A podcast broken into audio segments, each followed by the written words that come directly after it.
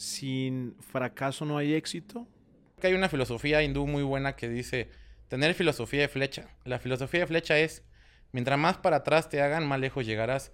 Entonces es como impulsarte, ¿no? Porque eso de tocar fondo, todos pasamos por ahí. Pues ahí tienes dos opciones, o te tiras la toalla o sigues adelante, ¿no? Te victimizas o eres el héroe de la historia. Creo que sí es un tema mental que a veces mucha gente no lo aguanta y hay gente que lo aguanta y que dice, esto va a funcionar, hay que seguirle y hay que buscar qué errores tuve para mejorarlos.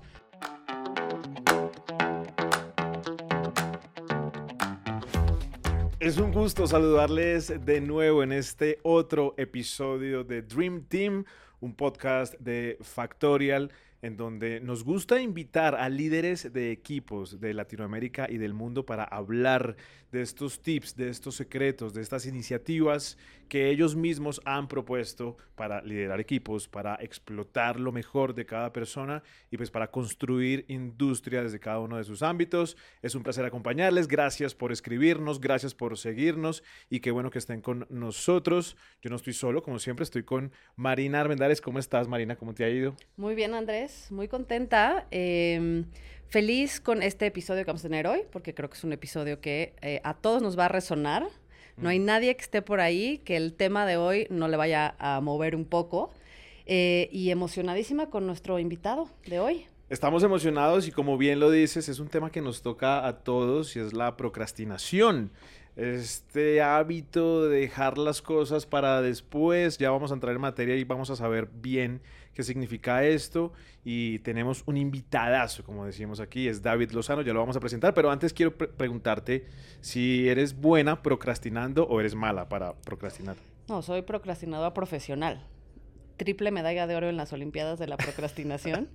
Em, y creo que no soy la única. Creo que en realidad, este, eh, cuando, cuando escuchamos la palabra procrastinación, la mayoría de nosotros nos sentimos identificados o identificadas en un área de nuestra vida o en un tema o en un proyecto. Y, justo em, la gente que tiene estas vidas, estas profesiones, estas empresas, estas carreras, que muchas veces volteamos a ver con admiración, justo tienen una visión acerca de la procrastinación especial y eso es lo que vamos a estar platicando aquí el día de hoy. Pero haces, trabajas para evitar la procrastinación. Trabajo para evitar la procrastinación con mayor o menor éxito, dependiendo, pero sí es algo de lo que estoy consciente y que, y que desarrollo. Bueno, pues tienes a tu lado izquierdo a nuestro invitado David Lozano. David, bienvenido. Es un placer tenerte aquí. Les quiero contar un poquito quién es David, para que sepan por qué David es nuestro invitado del día de hoy. Eh, David es un emprendedor muy exitoso. Eh, empezó una empresa eh, Contalisto, es una empresa que ayuda, y ahorita vamos a explicar mucho mejor tú que yo qué haces, pero ayuda a las personas a poner su contabilidad en orden, a pagar sus impuestos, a dormir en las noches porque no están preocupados por el SAT, que es un gran servicio al país y, a la región, David. David fue el primer emprendedor en quien invirtieron en Shark Tank en 2016 recibió el premio eh, al emprendedor, el premio nacional al emprendedor, ha sido mencionado y ha sido reconocido en Forbes, en Wired, por MIT, eh, es una persona que claramente ha hecho cosas más allá de la procrastinación y es un placer tenerte aquí el día de hoy. Oye, pues muchas gracias por la invitación, igual es un placer estar con ustedes este día y poder compartir ese tipo de conocimientos que a todos en nuestra vida o como emprendedores nos va a servir en algún momento. Leyendo el currículo ahorita preparando la charla, eh, estaba viendo que te gustan las matemáticas, que es algo a lo que yo le he huido y le he procrastinado durante toda mi vida. ¿Es cierto eso? Sí, estudié tres años físico-matemáticas, de hecho me titulé y realmente ya cuando conocí la contabilidad se me hizo un, un tema muy simple porque son matemáticas de primer grado con un proceso robusto. Bueno, tremendo me, me, yo me, me, perdí en física y matemáticas, eh, pero esto es justo la visión, una visión diferente a la que tenemos muchas personas, que es que la contabilidad es complicadísima, ¿no? Y ahorita queremos que nos cuentes cómo concibes tú eh, eh, la relación entre la complejidad y la procrastinación, que es un tema que traemos para el ratito, pero antes queremos saber un poquito de ti, antes de empezar a hablar ya de, de lo que haces el día de hoy. Em, una pregunta para, para empezar ¿Qué querías ser de niño, David? ¿Cuál era tu sueño de niño? Fíjate que desde niño ya traía como esto del emprendimiento. En la primera que yo iba, tuve la suerte que la directora era nuestra maestra y a todos en la primaria les daban dulces para vender en el recreo. Entonces mi madre tenía muy cerca la oficina, eh, trabajó en gobierno casi toda su vida. Y luego me quedaban dulces y en la oficina me decían, oye, te los compro. Entonces yo empecé después a ver que era un negocio y me empecé a llevar dulces a los 6, 7 años. Creo que desde entonces yo sabía que había nacido para las ventas, para tener un negocio. Y fui teniendo negocios eh, a lo largo de la vida de diferentes tipos.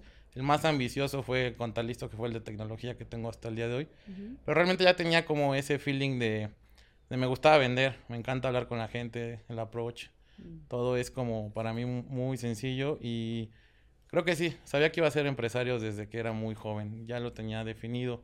También emprender es libertad, porque la libertad financiera te da pues libertad de vida, libertad de compartir con tus seres queridos, estar con ellos. Entonces también creo que más que un beneficio económico que sí es importante, también el sentido de libertad eh, de ser emprendedor es lo que siempre he buscado desde el día uno. David, antes de entrar en materia, cuéntanos un poco brevemente tu, tu, camino, tu recorrido. Es decir, tienes una gran empresa, tienes emprendiste, tomaste esta decisión de la cual hablas, pero ¿cómo fue que construiste, que me imagino yo que también tuvo que ser parte de un gran equipo, ¿no? ¿Cómo fue que construiste el camino que has recorrido? Conseguí una empresa de tecnología mediana, con ella me asocié, les acciones y ya eh, algo, algo que padre que pasó fue, antes de salir en Shark Tank, nosotros ya vamos a la revista Forbes, entonces... Eh, cuando sacaron el artículo en versión digital, salimos en la papel en digital, fue en febrero de 2016. Eh, teníamos en el banco muy poco dinero y de repente abrimos la cuenta de un día a otro y teníamos 200 mil pesos. Digo que a lo mejor no es mucho, pero de un día a otro y de, no, de 0 a 200 sí, hay una diferencia importante. Y entonces fue padrísimo porque de ahí empezamos a contratar el primer equipo de trabajo eh, y pues seguir contratando más gente, ¿no? Creo que fue un auge, digo, en ese momento Shark Tank aquí en México no era tan popular como lo es hoy en día. Sí nos ayudó mucho en el programa, pero realmente no tenía tanto rating como hoy lo tienen cuando no tienes un jefe, cuando, cuando, como dices, saliste de la escuela y puedes o repartir volantes de tu negocio o repartir currículums, pues tú claramente repartiste volantes, ¿no? O sea, no, no, no fuiste, no fuiste de los que, de los que prefirió trabajar para alguien más. Pero trabajar para alguien más es traer encima los objetivos y las métricas y, y un poco la presión de dar ciertos resultados que están implícitos en este contrato de pues yo te proveo de un servicio y tú me pagas por ese servicio.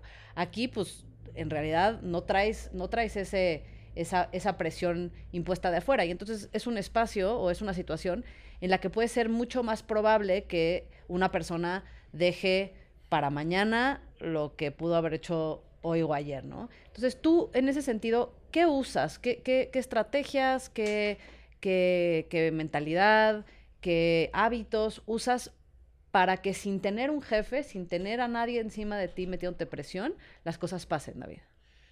Sí, pues como dices, es un tema, creo que es, hay una frase muy buena que dice, el, caballo más difícil de domar es el de tu cabeza.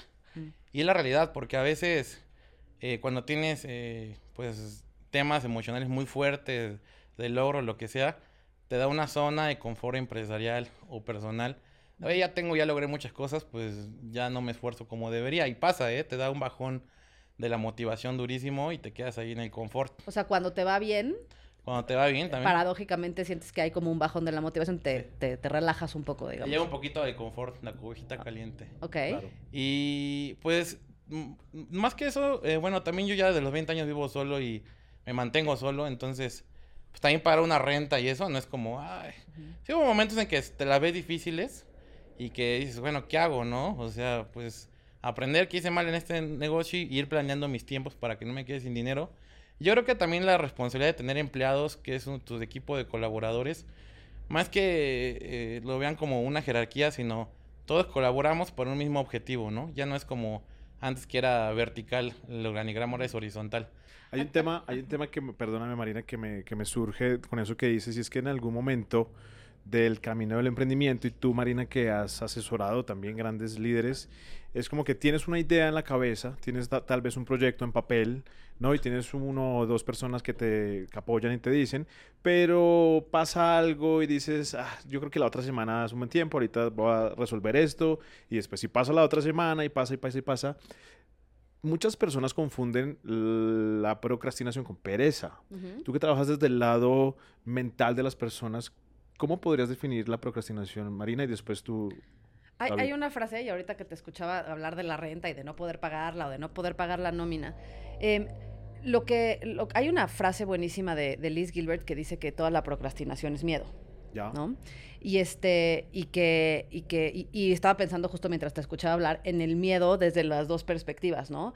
El miedo como gran motivador, pero también el miedo como gran paralizador, ¿no? Y donde el miedo te lo usas y lo canalizas y lo, y lo intencionas hacia meterte pues la gasolina que necesitas para hacer las cosas difíciles y complicadas y tal vez incómodas que tienes que hacer y donde el miedo tiene esa otra, esa otra cara en donde si, si, si no lo ves de frente se puede convertir en el gran paralizador de, de tus sueños y de tus deseos. Creo que una cosa que, que tú dices, ¿no? Y una cosa que le pasa mucho a los emprendedores es que todos somos emprendedores en potencia, todos tenemos ideas. Y luego alguien más hace la idea y dices, hijo, me la ganaron. Claro, llevo cinco años con esa idea en mi cajón y no la he ejecutado, ¿no? Tú un poco que dices, ahora todos son emprendedores, que sí es cierto, el, el- ecosistema emprendedor en México en 2015, pues había dos fonditos, VCs ahí haciendo sus pininos y, y nadie sabía bien qué onda, y ahora ha cambiado mucho. Tú si, si ves si, si llega un emprendedor buscando tu mentoría o llega un emprendedor queriendo escuchar tu historia y te dice, oye, tengo una idea, este, pero pues esa idea lleva en mi cuadernito de ideas un año, dos, y nomás no he hecho lo que... te- ¿Qué le dirías que hiciera? ¿Cuál sería para ti el- el- ese camino de pasar de la idea a la ejecución y al verdadero emprendimiento? Sobre todo ese punto que dices, ¿qué, qué dicen? Le digo, oye, eh, ¿qué tanto confías en tu proyecto? No, pues no sé si va a funcionar. Cuando te dicen eso, le digo, oye, mira, emprender es creer en ti mismo. Si tú no crees en tu proyecto, mejor no perdamos el tiempo porque te vas a desmotivar y vas a tirar la toalla rápido, ¿no? Creo que ese es un tema y yo la gente que, que admiro mucho y mexicanos y más jóvenes que yo que tienen empresas gigantescas que hicieron solos, sin dinero, sin apoyo, creo que un factor común es este tocar fondo porque cuando tocas fondo o te haces la víctima o sales de ahí más fuerte y con más experiencia. Y mucha gente cuando empieza a emprender cree que es fácil, ya, ya tengo mis tarjetitas impresas, toma, soy el director de X, o sea, está bien, pero no hay como del dicho al hecho, creo que hay mucha diferencia y. mucha gente se rinde. Yo creo que es el tema de que cuando se acercan a mí le digo, "Ay, pues es que esto, si confías en esto, da al 100%, ¿por qué no, vas a, ¿por qué no lo vas a hacer si sabes que es una idea ganadora? No, pues es que no sé, más o menos, es que no. Porque a veces sí, y tener a veces también, pues tu sueldo fijo y el confort que te da, pues ese tipo de esquemas, sí es muy, muy cómodo y sacar a la gente de, pues de ese tipo de perfil es muy difícil a veces. Y sí, o sea, tienen que tener esa mentalidad ganadora, no hacerlo por dinero, sino por... Cuando tú haces lo que amas, digo, cuando tú haces lo que amas, aplicas tus talentos. Cuando tú aplicas tus talentos, eres el mejor. Y cuando eres el mejor, el dinero va a llegar por sí solo. Entonces siempre le digo, ¿estás haciendo lo que amas? ¿Te gusta? Sí, pues ahí está, quédate ahí. O sea que los que arrancan pensando en volverse multimillonarios arrancaron con el pie izquierdo. Pues eh, digo, en cierta parte, digo, si son desde cero y pues, si tienen buen producto, pues creo que no hay tema, ¿no? Porque también es importante la libertad financiera, pero creo que hacer lo que te ama, sea lo que sea, eh, pues lo vas a hacer con mejor intención y vas a ser el mejor en tu ramo. Ahorita dijiste una cosa que, que- que a mí me llama mucho la atención, porque, claro, estamos hablando de ti, pero tú creas una empresa y en esa empresa contratas gente. Andrés también dirige, dirige un medio y entonces tra- tiene gente que, que él que lidera. Y entonces, Pero no hacemos plata. para eso estamos aquí, todos tenemos nuestra área de oportunidad, Andrés. Este, la, la cosa es, pues tú te pones a ti mismo en esa posición, ¿no? En la Mm. posición de líder, el que cuenta, el que cuenta los pesos y los centavos, el que tiene que ver hacia dónde se va, a dónde se van los recursos. Y luego contratas gente y esa gente, pues entra a tu paraguas, entra a tu protección. Tú eres el que se preocupa, tú eres el que. Y entonces, ¿cómo haces o cómo encuentras como líder? Y tal vez quiero que los dos me contesten esta pregunta porque me interesan sus respuestas desde sus muy diferentes industrias. ¿Cómo haces como líder para que, para no, para, para tener a tus empleados cómodos, a tus colaboradores cómodos, pero también esa misma, e- e- ese mismo punch que traes tú de saber que, que, que estás convencido, que, que estar cómodo, demasiado cómodo, puede ser detrimental para tu performance, puede ser detrimental para tu, para tu innovación, para tu capacidad de ser creativo. ¿Cómo le haces para darle suficiente a tu equipo sin ponerlos tampoco en una posición que se sientan que son emprendedores cuando pues en realidad pues tampoco les puedes poner esa presión, ¿no? Ah. ¿Qué opinan?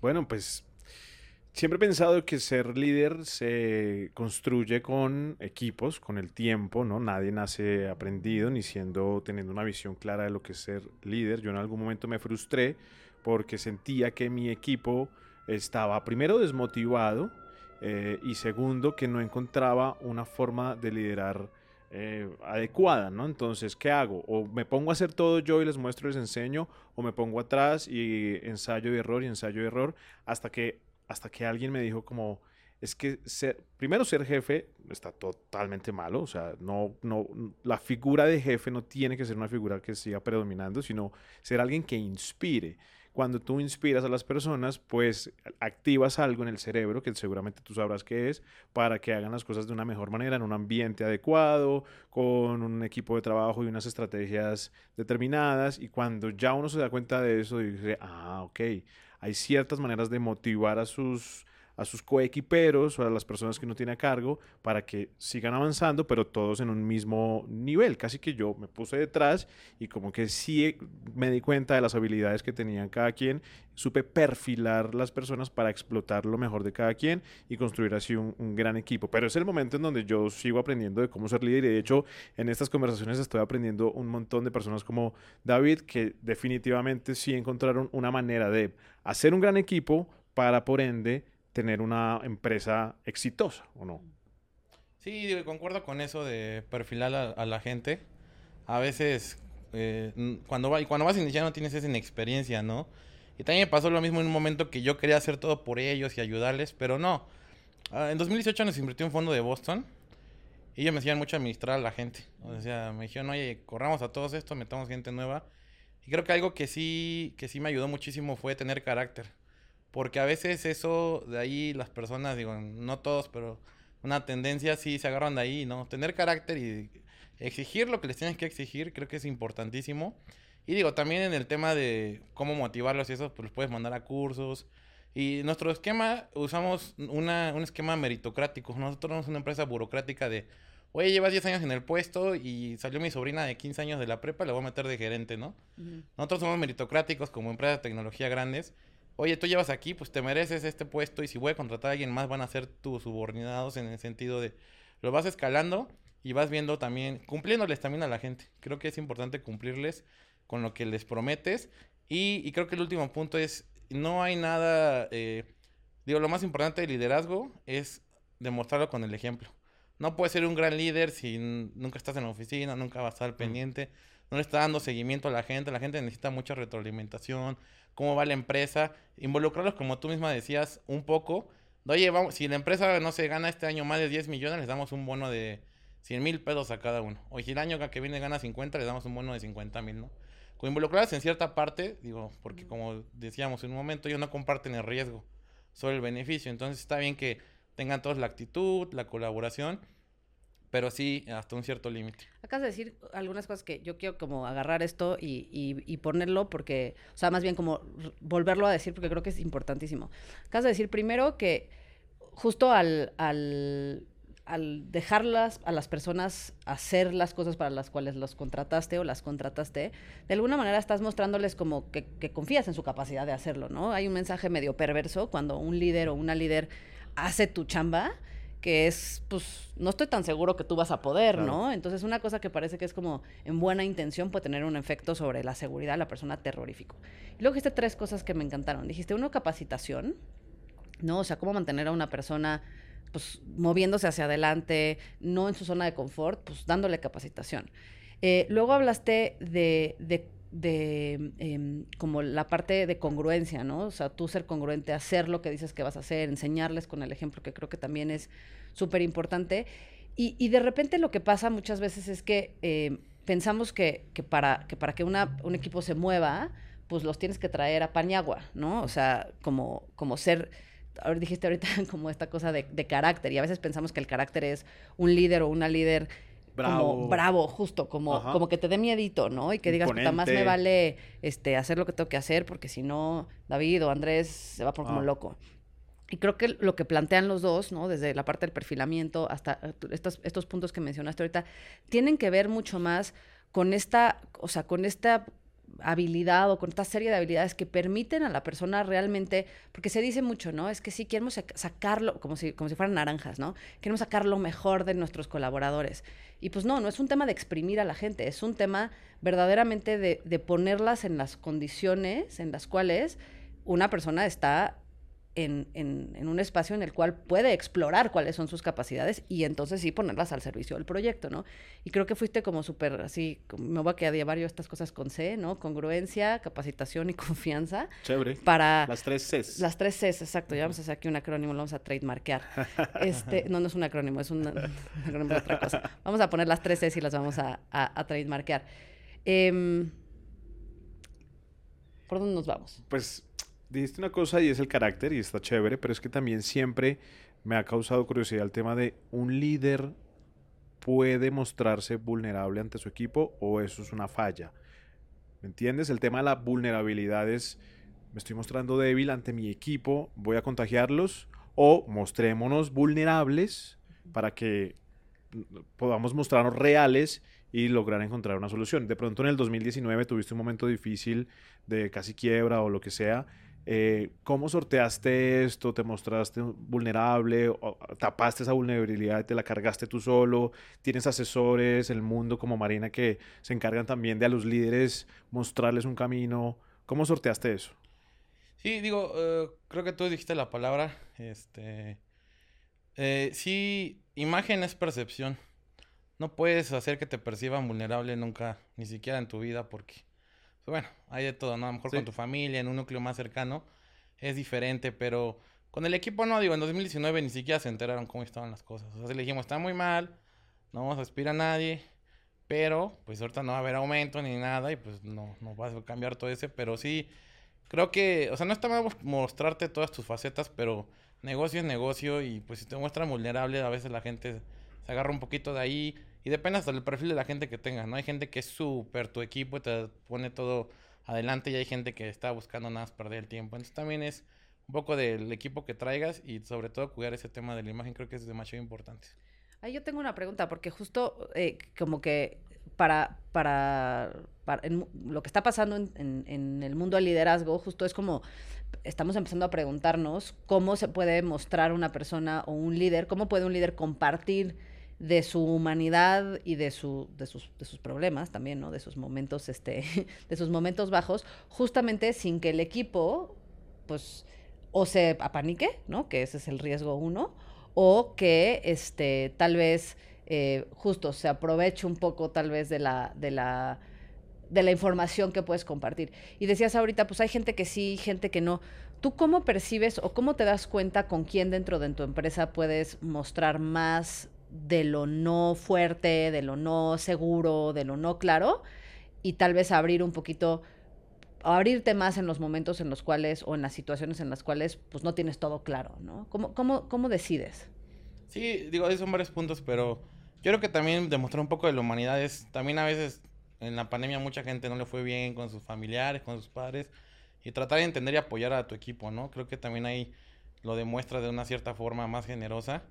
Y digo, sobre todo, digo, en el sentido de, de, cómo, cómo manejar a la gente para que no... Es que tú tienes que dar solidez, porque ellos están contigo es porque sí les gusta el proyecto, lo que quieras, pero también necesitan un ingreso porque tienen sus compromisos. Entonces, al final, el emprendimiento es como un matrimonio, o sea, tienes que estar al pendiente, tienes que estar, tiene que ser constante y tienes que, pues, cumplir con lo que, lo que te, corresponde, ¿no? Entonces, creo que sí es importante sí, sí tratarlos, obviamente tratar a todos con la misma educación y todos, pero sí en el momento que haya algún tipo de errores, decírselos. Y en el momento que tengan un problema, si tú ves que está de tu parte, pues de tu lado ayudarles. Oye, quiero trabajar en casa porque mi papá está enfermo por el COVID o algo, pues quédate en tu casa, no te preocupes. Ciertos temas así, pues también no le vas a decir, no, te quiero ver aquí. O sea, si hay resultados y eso, si hay gente que te ha dado resultados, yo creo que es ahí. Si ya te dio resultados y son personas pues que, que, están apoyándote, pues no hay tanto tema, ¿no? Pero si son gente que es muy lidiosa y ese tipo de, cuestiones, pues tampoco lo vas a dar. Y lo último que preguntabas eh, de cómo, con quién sí puedes este, platicarlo. Todos tienen diferentes perfiles y diferentes habilidades, pero a veces cuando platicas con ellos en los temas de conversación que manejan, hasta en las palabras, cómo las, dicen, te das cuenta hasta dónde puedes manejarte con las personas, digo, en el trabajo y en la vida personal, ¿no? Mm. Creo que es importante ese tipo de cuestionamientos cuando tomas esa decisión. Volviendo al tema de la procrastinación, estamos hablando hoy de esto, ustedes están viendo y escuchando Dream Team Podcast de Factorial y estamos hablando hoy de dejar las cosas que podemos hacer hoy, las estamos dejando para después. Yo tengo clarísimos momentos donde he procrastinado y es gimnasio, llevo unos cuatro años inscribiéndome al gimnasio y pierdo el dinero porque no voy. Digo, voy mañana y nunca voy. Em, cuidarme en mi dieta y en mi nutrición también. Amo comer, me fascina comer y un poco desmedidamente, pero sé que debo cuidarme y he aplazado un poco. He hecho cosas, pero muy efímeras. Y también un, un momento en donde sí pude avanzar fue cuando quería hacer un proyecto personal en medios tuve un par de años donde lo pensaba y me daba miedo avanzar o no tenía no estaba bien rodeado pero al final de cuentas pude hacerlo con un equipo bien chévere y hoy en día lo tengo en Colombia. ¿En qué momentos ustedes han procrastinado que lo tengan así claro y cómo lo han sobrepasado? Pues mira, yo creo que em, los momentos más claros, a mí, digo, lo del gimnasio y, la, la, alimentación ha sido cíclico, ¿no? Hay momentos en los que estoy aplicadísima, momentos en los que no, momentos en donde se siente fácil y momentos en los que no. Eh, pero para, para el tema de los proyectos profesionales, yo creo que hay un tema gigante porque eh, mi, mi, posición, la posición en la que estoy, que es una posición muy privilegiada, en donde platico con mucha gente acerca de muchos proyectos, de muchas ideas, de, de, de, su perspectiva y de, y de su trabajo, pues entonces estoy en un, estoy expuesta a, a, mucha información y a muchas ideas. Entonces se me ocurren un chorro de ideas que creo que son ideas, a veces son empresas, pero en realidad son más bien proyectos. Ya. Y aquí me pasa un poco la parálisis por análisis hay tantas ideas y tantas cosas que podría hacer y soy una persona que se entusiasma mucho con las cosas y, a veces este, de pasiones rápidas, ¿no? Entonces me apasiono con algo, me meto, lo investigo, digo, lo voy a hacer y y se me muere en la cancha porque al rato viene otra idea y otra idea. Y luego me pasa lo que, que es un poco lo que nos pasa a muchos de nosotros, que pasan un par de años y alguien allá afuera hace algo súper similar a lo, que, a lo que yo me hubiera gustado hacer y digo, se me pasó se me pasó, era, es el momento hace dos años en el, que, en el que se me ocurrió por primera vez. Y justo mucho de lo que me ha funcionado, porque sí hay un tema de hábitos y sí hay un tema como de, planeación que funciona para ciertas cosas, pero también es en la sociedad. Cuando he encontrado personas a mi alrededor, ya sea gente que yo contrato o he encontrado partners en, mis proyectos, eh, la, como la, el compromiso que te genera decirle a alguien, órale, vamos, y tú le vas a poner tiempo y tú le vas a poner atención y tú le vas a poner energía y yo voy a estar en una posición en donde pues me voy a comprometer contigo a hacer lo mismo. Y a veces para mí, no sé si es un poco hacerme trampa y delegar un poco la manera, delegar eh, eh, eh, la, la, el empuje, pero para mí eso ha sido lo más funcional. David. Sí, sí, como lo mencionas, digo, yo también he tenido muchos temas que procrastinar y en lo que vas Fíjate que leí eso hace poco tiempo que decía, cuando vas emprendiendo, no te das cuenta y empiezas a tener hábitos raros, porque ya estás tan enfocado en, pues, en tu trabajo, en esto que a veces, no sé si les pasó alguna vez que estaban tan cansados mentalmente que llegaban, se sentaban en el sillón y se quedan dormidos con todo y saco, y creo que es algo natural para la gente que está en el tema de emprendimiento. O sea, a veces sí, te cansas tanto mentalmente que realmente estás con hábitos hasta raros porque estás muy enfocado en que salga el negocio, ¿no? Ya que vas agarrando dominancia, vas cambiándolo, pero yo creo que sí es planificarlo. Porque a mí también me pasó eso de comer el ejercicio, el ejercicio hasta espiritual, de tener a alguien que te esté llevando a todos lados. O sea, creo que sí es planearlo y ponerle una hoja, oye, ¿qué cosas este, me hacen falta en mi vida y en mi trabajo? Porque si te vas a veces al trabajo empiezan como ahí ciertos temas raros, ¿no? Entonces, sí es importante tener equilibrio en el trabajo, en la oficina.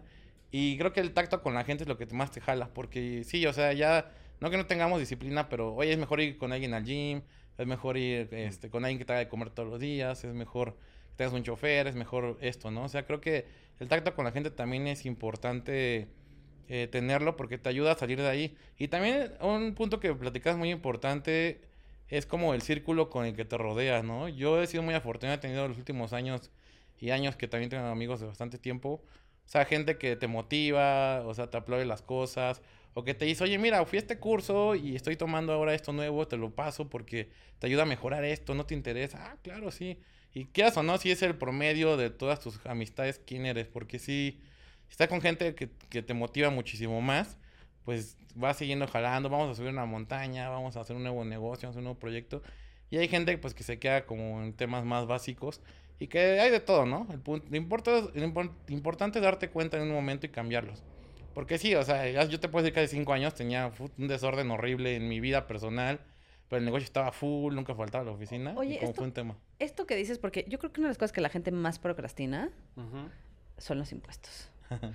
o sea, si hay algo, si hay algo que, que, da miedo, o que a muchos de nosotros nos da miedo, es eh, como pues meternos a las cosas que a veces desconocemos un poco, ¿no? Que, que a veces mm. eh, este, ahí hay un... Desconocidas. ¿No? O sea, es más fácil, es más fácil ir al gimnasio y apegarte a, tu tema de gimnasio si crees que tienes un chorro de información acerca de qué comer y cómo sacarte los cuadritos, que si en tu vida has estado expuesto a información acerca de hacer ejercicio. Entonces, cuéntanos un poquito, ¿cómo ves tú como, como una persona que finalmente tiene un emprendimiento que tiene que ver con que la gente de alguna manera no procrastine una de las cosas más procrastinables de la historia. ¿Cómo ves este, este, esta relación entre como la información y hacer las cosas accesibles con que la gente haga lo que, lo que tiene que hacer? ¿Qué tanto es una cosa que toman en cuenta ustedes en el negocio? Sí, pues mira, al final las obligaciones existen. Hay hasta obligaciones personales. Si hay gente que hasta tiene hijos y es obligación y no les importa, solamente los impuestos a veces lo dejan al último involucra ahí varios factores. La tasa educativa en Latinoamérica es del 6 al 8% a nivel de licenciatura versus Norteamérica y Europa que tienen 99%. Es el punto uno, o sea, y también que somos de los penúltimos lugares en, matemáticas, pues claro, como que no le agrada a la gente, ¿no? Entonces, eh, en países de primer mundo tienen una percepción diferente de, los impuestos porque saben que hay más riesgo, hay más control y casi todos pueden hacer ellos mismos sus declaraciones. Entonces, en países eh, en vías de desarrollo como México, lo que pasa es que pues la gente lo deja al último y lo deja al último y se arriesga o hasta que ya le congelaron la cuenta de banco. Mucha gente tiene ese tabú, fíjate, que dice, yo no estoy dado de alta en el SAT y no, no puedo pagar impuestos aunque me depositen en el banco. Y ha llegado mucha gente a la oficina y nos dicen, oye, es que me congelaron la cuenta y se equivocó el SAT. Digo, pues aquí le entra entrando cada mes dinero. Ah, sí, pero no es todo de alta. Digo, no tiene nada que ver el SAT, ya audita tu, tu cuenta bancaria versus lo que le mandas tú en tus declaraciones para ver que cuadre. O sea, si no existes fiscalmente no es una razón para que, para que, o sea, no te hace, no te hace invisible a los ojos del SAT no estar registrado. Sí, eh, porque SAT audita tu estado de cuenta. ¿En Colombia pasa lo mismo? Pasa exactamente lo mismo. Eh, es una entidad estatal, ¿no? Que básicamente tú te, te, sabe toda tu historia crediticia, toda tu historia financiera y hay como contrastar si evadiste o si no cumpliste o si pagaste de más también. Como mm. que eso está controladito. Exacto. Y, y pues la percepción sigue siendo la misma, lo dejan al último momento. Ya que le congelan la cuenta, le mandan un requerimiento, una, un exhorto del SAT, que es como una pequeña amenaza de te doy tres, seis meses para que suena, suena amenazante. te actualices. Eh, sí es muy poco la gente que paga impuestos como como se debe. Este, hemos hablado con gente de gobierno y pues sí, la percepción en México, México eh, la recaudación de México, más del 60% viene de importaciones y exportaciones. La otra 40% como de grandes empresas que son 500 mil grandes empresas. Entonces, a los últimos los dejan... Sí te pueden auditar y no importa los montos, es un tema de la autoridad, pero sí te pueden congelar la firma electrónica, el, la cuenta de banco. Sí, la percepción de la gente es que no hay tanto riesgo. Y dos, que ven que no, no se ven tan reflejados sus impuestos porque no hay, a lo mejor existe muchas instituciones de gobierno que te dicen en qué se gastaron, pero así que lo tengas en la mano, en qué se gastó tu dinero, cómo estás. Tan solo Mazarí, que es la calle más importante de México, se inunda. Entonces, también como que la percepción del ciudadano contribuyente mexicano no es como la que está en países de primer mundo, que sí ven reflejados en primer mundo sus impuestos, aunque estés en el campo. Y aquí, aquí esto me hace pensar, porque eh, hablaste tú mucho pues desde tu perspectiva emprendedora, ¿no? Y, y, cómo, y cómo el, emprendedor se lanza. Y yo he escuchado, ahora que te, estaba, que te estaba escuchando hablar, he escuchado mucha gente que me dice, yo tengo una idea y me gustaría ejecutarla, pero no me quiero constituir, no quiero empezar a generar de esta idea porque, porque no quiero que el SAT o, no, no quiero, o sea, no me quiero enfrentar a la parte fiscal que implica tener un negocio exitoso, ¿no? Que digo, ahora que lo digo así suena como pues una de esas creencias este súper detrimentales, ¿no?